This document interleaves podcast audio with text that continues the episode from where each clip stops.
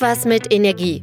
Der Energate Podcast. Wir sprechen mit den Menschen hinter der Energiewende. Herzlich willkommen zu einer Sonderausgabe des Energate Podcasts bei der eWorld in Essen. Die eWorld ist, ja, kann man sagen, das jährliche Branchentreffen der Energiewirtschaft in Essen. Und wir stehen vor den Messehallen in einem mobilen Podcast-Studio von Gepard Media. Das ist unser Podcast-Producer. Der hat jetzt sein Fahrzeug hier vor die Messehallen gestellt und wir machen heute hier mehrere kleine Podcasts. Und zum Auftakt ist bei mir heute Nikolaus Staatsacher. Ähm, ich würde sagen, er ist ein Pionier beim Thema Smart Metering, beschäftigt sich schon seit vielen Jahren damit, hat schon eine lange Historie in dem Feld. Und trotzdem startet er jetzt was ganz Neues. Aber bevor wir da ins Detail gehen, würde ich Herrn Staatsacher einfach mal bitten, stellen Sie sich doch mal kurz selber vor. Ja, äh, vielen Dank, Christian. Nikolaus Staatsacher mein Name. Ich beschäftige mich tatsächlich seit 1998 im weitesten Sinne mit dem Thema Energiewirtschaft. Damals haben wir in Heidelberg die Verivox gegründet. Ja, ich glaube, die meisten kennen Verivox als Tarifvergleichsportal. Und ja, seitdem bin ich eigentlich der Energiewirtschaft immer verbunden geblieben und habe vor jetzt, ähm, ja, 2009, vor jetzt 15 Jahren, 14 Jahren die Discovergy gegründet wo wir ja quasi Vorreiter im Smart Metering waren. Und im vergangenen Jahr haben wir mit einem kleinen Team nochmal neu gestartet. Die Control, und wie der Name schon sagt, geht es bei der Control nicht nur um das Zählen, sondern auch um das Steuern und Regeln. Im Prinzip eine Wortschöpfung aus dem Wort Count für, für Messen und Control eben für das Steuern. Und ja, was ist die Geschäftsidee eigentlich von Control? Ja, die Control ist zunächst mal ein Messstellenbetreiber, aber eben auch ähm, ein Anbieter, der Flexibilitäten ja, ähm, nutzt, vermarktet und seinen Kunden einen Vorteil verschafft, eben durch die Bereitstellung dieser Flexibilitäten. Im Prinzip, ich habe es eingangs ja gesagt, wir gucken schon auf eine lange Historie zurück der Diskussion, aber auch irgendwie ja der, der schrittweisen, aber auch so ein bisschen kleckerhaften Einführung des Smart Meterings in Deutschland. Ähm, im Prinzip geht es ja darum, das Stromsystem auch zu flexibilisieren. Also natürlich, wir sind hier auf der E-World, das ist traditionell auch irgendwie eine Händlermesse. Also es gibt natürlich im Strommarkt schon seit vielen, vielen Jahren ähm, sehr flexible Komponenten. Das heißt, es gibt den Handel, in dem große Energieverbraucher mit, mit Erzeugern, mit Energiehändlern ähm, die Ware Strom ja austauschen können, aber die Endverbraucherinnen und Endverbraucher waren ja gerade die kleineren jetzt von diesen Flexibilitäten und von den Möglichkeiten, die ja der Strommarkt eigentlich bietet, ja auch irgendwie abgeschnitten. Da gab es bisher noch nicht so einen richtigen Zugang und ähm, das wollt ihr jetzt mit mit eurem Unternehmen so im Prinzip ja wie vorher auch schon mit Discovergy und auch andere Unternehmen tun das ja ermöglichen. Genau, richtig. Also die einzige praktische Nutzung von Flexibilitäten in der Vergangenheit für Kleinverbraucher war ja die Eigenverbrauchsoptimierung bei den Leuten, bei den Prosumern, die eine PV-Anlage auf dem Dach haben und eben Wärmepumpe oder das E-Auto gezielt laden oder einen Speicher ähm, eben mit der eigenen Solarenergie befüllen. Aber für alle, ja, Leute ohne PV-Anlage waren Flexibilitäten bisher nicht wirklich nutzbar. Und das ist natürlich schade. Und jeder hat ja spätestens ähm, seit der Ukraine-Krise gesehen, wie viel Spreizung es auch in den Energiepreisen gibt. Ja, also in der ganzen Vergangenheit war ja so der du äh, durchschnittliche Unterschied innerhalb von einem Tag vielleicht fünf Cent pro Kilowattstunde. Ja, und es gab ja Zeiten, da waren der Unterschied 20, 30 Cent. Und ich denke, wir werden jetzt immer mehr in Zukunft auch Zeiten sehen, wo der Strompreis an der Börse negativ ist. Ja, und dadurch gibt es einen echten Anreiz, ja, diesen günstigen Strom auch zum Vorteil der Verbraucher zu nutzen. Und das geht natürlich nur ähm, mit intelligenten Zählern, weil sonst gar nicht ja erfasst werden kann, zu welchem Zeitpunkt Energie verbraucht wird oder auch erzeugt wird. Ja, auch in der Vergangenheit gab es natürlich schon diese Bewegungen im Strommarkt, aber es war ja ein Strommarkt, der vor allem von, von großen Kraftwerken geprägt war. Da waren die Bewegungen nicht so groß. Jetzt ähm, durch den Aufwuchs der erneuerbaren Energien gibt es eben schon deutlich mehr Schwankungen Schwankungen, dann sind die Energiepreise ja letztendlich auch wetterabhängig. Ähm, haben wir viel Wind, mal viel Solar, dann können die Preise tatsächlich, das ist ja ein besonderes Phänomen, was vielleicht auch nicht jeder versteht, tatsächlich mal in den negativen Preis, äh, in den negativen ja, Preis eigentlich gehen, weil es dann Anreize geben soll, jetzt, wer viel Strom verbrauchen kann, vor allem dann eben die Großindustrie, jetzt die Maschinen vielleicht nochmal zusätzlich anwerfen, Strom wegverbrauchen, damit man das Stromsystem entlastet, weil das ja immer in der Balance bleiben muss.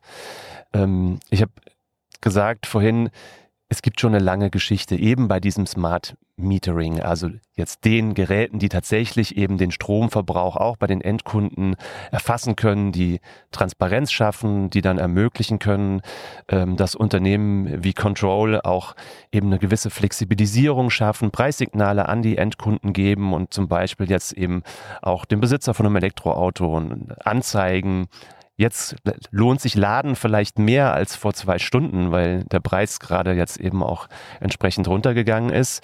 Ähm, trotzdem, das Thema zieht sich ja schon lange hin, obwohl schon auch ja ähm, der Bedarf schon, ja, vielleicht schon vor 15 Jahren eigentlich dafür erkannt worden ist. Ähm, was macht Sie zuversichtlich, dass jetzt im Jahr 2024 dieser Smart Meter Rollout, wie er genannt wird, jetzt endlich wirklich an Fahrt gewinnt? Ja, ich glaube, es gibt ein paar Trends, die im Moment günstig zusammenkommen. Also zum einen gibt es natürlich einen signifikanten Anstieg gerade jetzt von Elektromobilität und auch sicherlich auch in Zukunft von Wärmepumpen. Und ich glaube, man sollte nicht unterschätzen, wenn es eine Million Elektroautos gibt, die alle mit 11 Kilowatt laden, ja, dann sind das auch ein paar Gigawatt. Ja, das ist dann mindestens die gleiche Größenordnung, die heute auch die Großindustrie an Flexibilitäten hat. So, das ist der eine Trend. Ja, immer mehr flexible Verbraucher. Das andere ist, dass mittlerweile der Gesetzgeber meiner Meinung nach sehr günstige Rahmenbedingungen geschaffen hat. Die haben vorher gefehlt. Aber zum einen gibt es mit dem Gesetz zum Neustart der Digitalisierung der Energiewende, ja, also dieses ähm, Ungetüm an Gesetz, an Wort, ähm, zum ersten Mal ja einen Anreiz für die First Mover. Ja, vorher war es so, jeder, der ein intelligentes Messsystem wollte, also ein Smart Meter, musste ja deutlich mehr zahlen als für einen analogen Ferraris-Zähler. Und haben ganz viele Leute natürlich gefragt, warum soll ich auf einmal 100 Euro zahlen? Was habe ich eigentlich davon?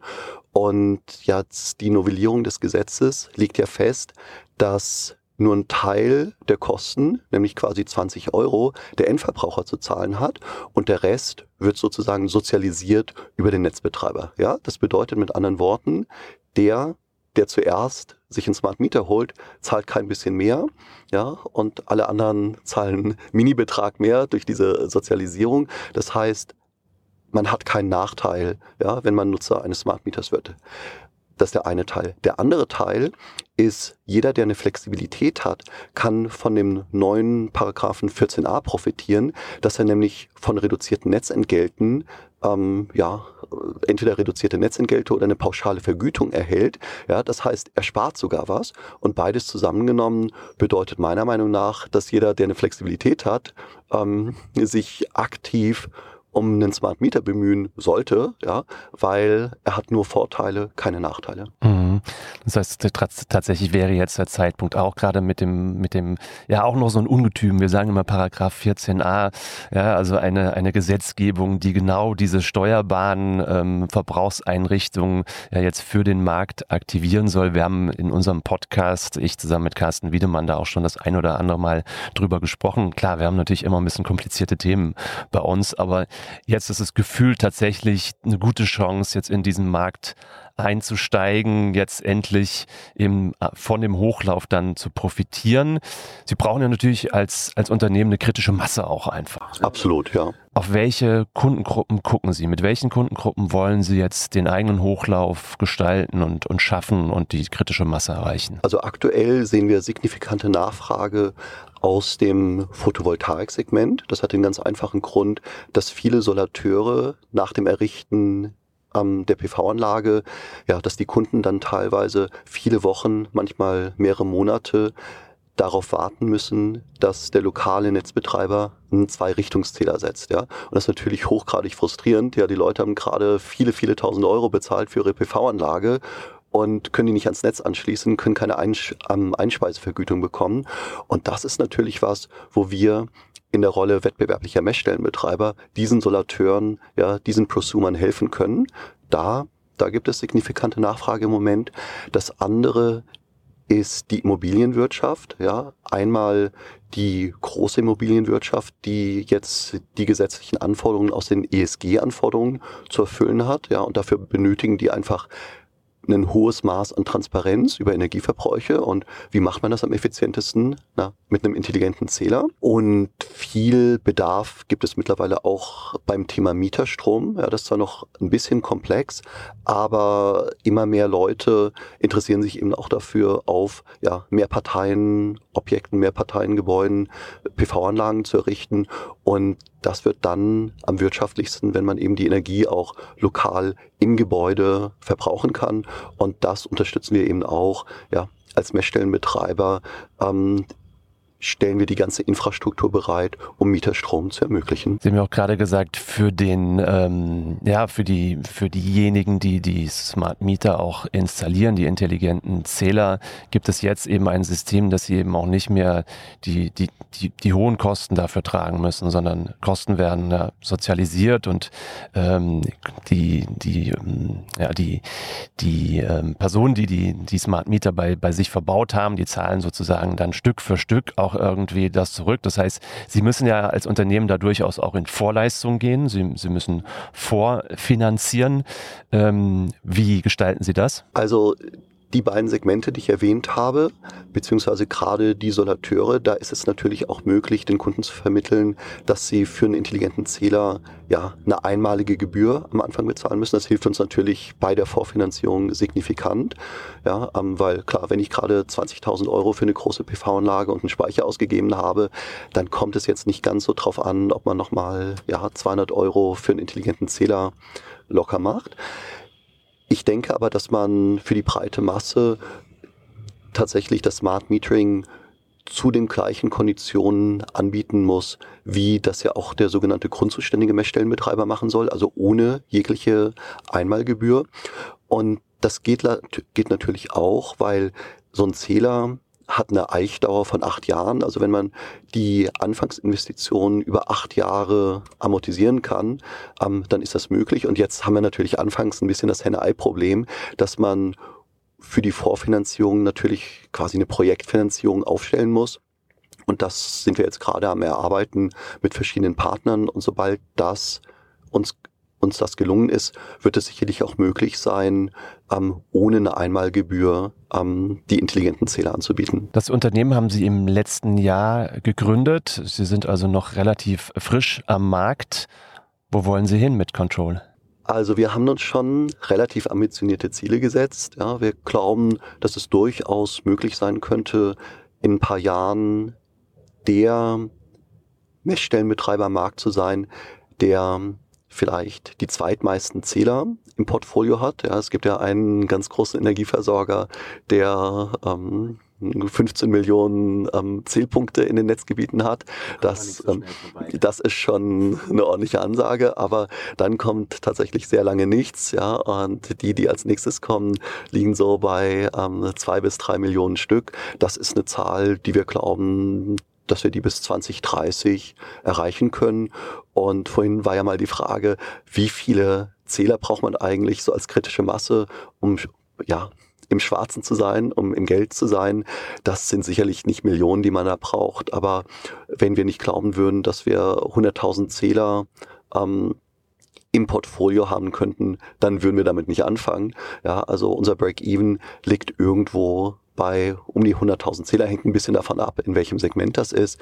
Aber wir glauben tatsächlich, dass bei aktuell 53 Millionen Stromzählern im deutschen Netz, ja, ähm, dass es schon möglich sein sollte, dort auch auf deutlich über eine Million Zählpunkte kommen zu können. Also noch ein junger Markt, der noch viele Chancen bietet. Ähm, ist es für Sie auch eine Option oder ein Gedankenspiel, auch mit eigenen Zählern in den Markt zu gehen oder bleibt es vorerst mal dabei, dass Sie mit Partnern zusammenarbeiten? Also das Thema Zähler ist aus meiner Sicht heute eine Commodity. Ja, ähm, wenn man nicht glaubt, dass man mehrere Millionen Zähler pro Jahr produzieren kann, ähm, dann sollte man damit wahrscheinlich nicht anfangen. Das ist ein gut funktionierender Markt und ähm, da macht es, glaube ich, ökonomisch überhaupt keinen Sinn, jetzt ähm, selber versuchen zu wollen, Zählerhersteller zu werden. Okay. Vielen Dank, Herr Staatssacher, für das Gespräch, dass Sie sich hier bei der E-World Zeit genommen haben, mit uns sich kurz zu unterhalten, Ihr Unternehmen vorzustellen und wir wünschen noch gute Messetage. Vielen Dank. Ja, vielen Dank. Das war Irgendwas mit Energie, der Energate Podcast. Tägliche Infos zur Energiewende liefern wir auf www.energate-messenger.de.